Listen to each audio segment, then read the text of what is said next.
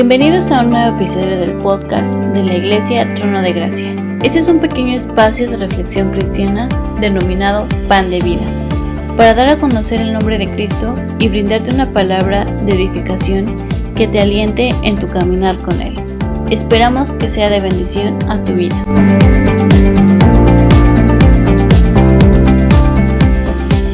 Hola hermanos y amigos oyentes. Cuando ya somos conocedores de la ley de Dios y predicadores de la verdad, tenemos que exhortar a otros hijos de Dios que se han alejado del camino y los que no conocen a Dios, que abandonen el pecado y lo alejen de su vida y que confiesen sus pecados. En primera de Juan 1.9 dice, si confesamos nuestros pecados, Él es fiel y justo para perdonar nuestros pecados y limpiarnos de toda maldad. Pero en caso de que el pecado encuentre entrada en nuestro ser por descuido o ignorancia, debemos saber que tenemos en Cristo un intercesor y abogado que juzga con justicia ante el Padre. Abogado se traduce esta misma palabra en consolador el que es llamado a ponerse al lado.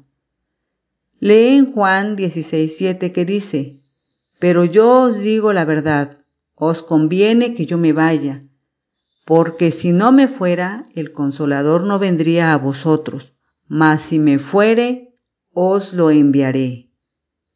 No permitas que la culpa por tus pecados te impidan disfrutar de los frutos de una vida rica en la gracia del Señor. Muchos hemos caído en el pecado, algunos en la mentira, otros en la pornografía, otros en el engaño, la codicia y la vanidad, y muchos más. Es fácil caer. Como nos damos cuenta, no somos inmunes al pecado. Debemos estar alerta, fortalecidos en el Señor, para no caer y morir a esa naturaleza carnal. En primera de Juan 2.2 dice, y Él la propiciación por nuestros pecados, no solamente por los nuestros, sino también por todos los del mundo. Jesús, con el sacrificio de cruz, nos dio la puerta para que podamos encontrar el perdón de nuestros pecados. ¿Se dan cuenta? Su sacrificio abarca todos los pecados de la humanidad, pero no todos valoramos el sacrificio de Jesús, pero escucha, el verdadero amor no consiste en que nosotros hayamos amado a Dios, sino en que Él nos amó y envió a su Hijo para que nosotros fuéramos perdonados por medio de su sacrificio. Primera de Juan 4:10. Ahora bien, en Primera de Juan 2, 3 al 6 dice, y en esto sabemos que nosotros lo conocemos si guardamos sus mandamientos. Hermanos y amigos oyentes, el que diga yo he llegado a conocerte y no guarda sus mandamientos es un mentiroso y la verdad no tiene cavidad en su vida. El amor de Dios llega a su plenitud en cualquier persona que guarde su palabra. Esta es la manera de saber si estamos en Él. Quien no obedece es un mentiroso, pues el Espíritu Santo no está en ti. En Romanos 8:14 dice, porque todos los que son guiados por el Espíritu de Dios, estos son hijos de Dios. En cambio, el amor de Dios se manifiesta plenamente en la vida del que obedece su palabra. De este modo sabemos que estamos unidos a Él Qué hermosa revelación es esta. El amor de Dios se manifiesta en aquellos que ponen en práctica su palabra. Hermanos y amigos oyentes, su palabra no es solo la que tenemos escrita, sino que también se comparte de diferentes formas, como audios, en prédicas, cuando tocan a tu puerta y más. El mensaje es llevada por siervos preparados para la gloria de Dios. Escucha en Santiago 2.14.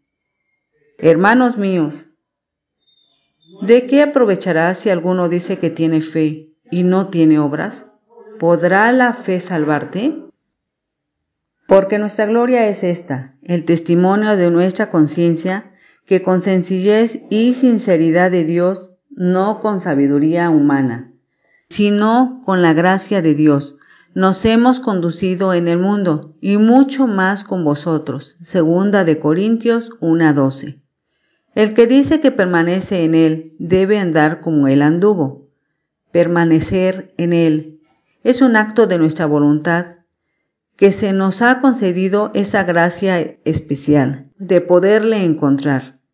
Escucha, el discípulo que se mantiene unido a mí y con quien yo me mantengo unido es como una rama que da mucho fruto, pero si uno de ustedes se separa de mí, no podrá hacer nada, y le pasará lo mismo que a las ramas que no dan fruto. Las cortan, las tiras, y cuando se secan les prenden fuego. Juan 15, 5, 6. Hermanos y amigos oyentes, debemos de poner de nuestra parte para vivir como Él vivió, permanecer en Él es voluntario. Solo recuerda siempre que debemos tomar el tiempo para orar y tener comunión con Él, con el Padre y los hermanos en la fe. Si acaso sufren injustamente, recuerden que Dios les ha ordenado sufrir con paciencia.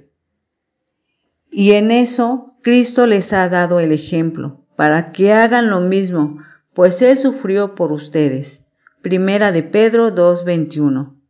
Tengamos presente que Cristo es nuestro abogado, ahora en estos tiempos y juez en el futuro próximo, que ya es pronto. Mi nombre es Maribel Hernández, hermana en Cristo. La gracia de nuestro Señor Jesucristo esté con todos nosotros. Bendiciones.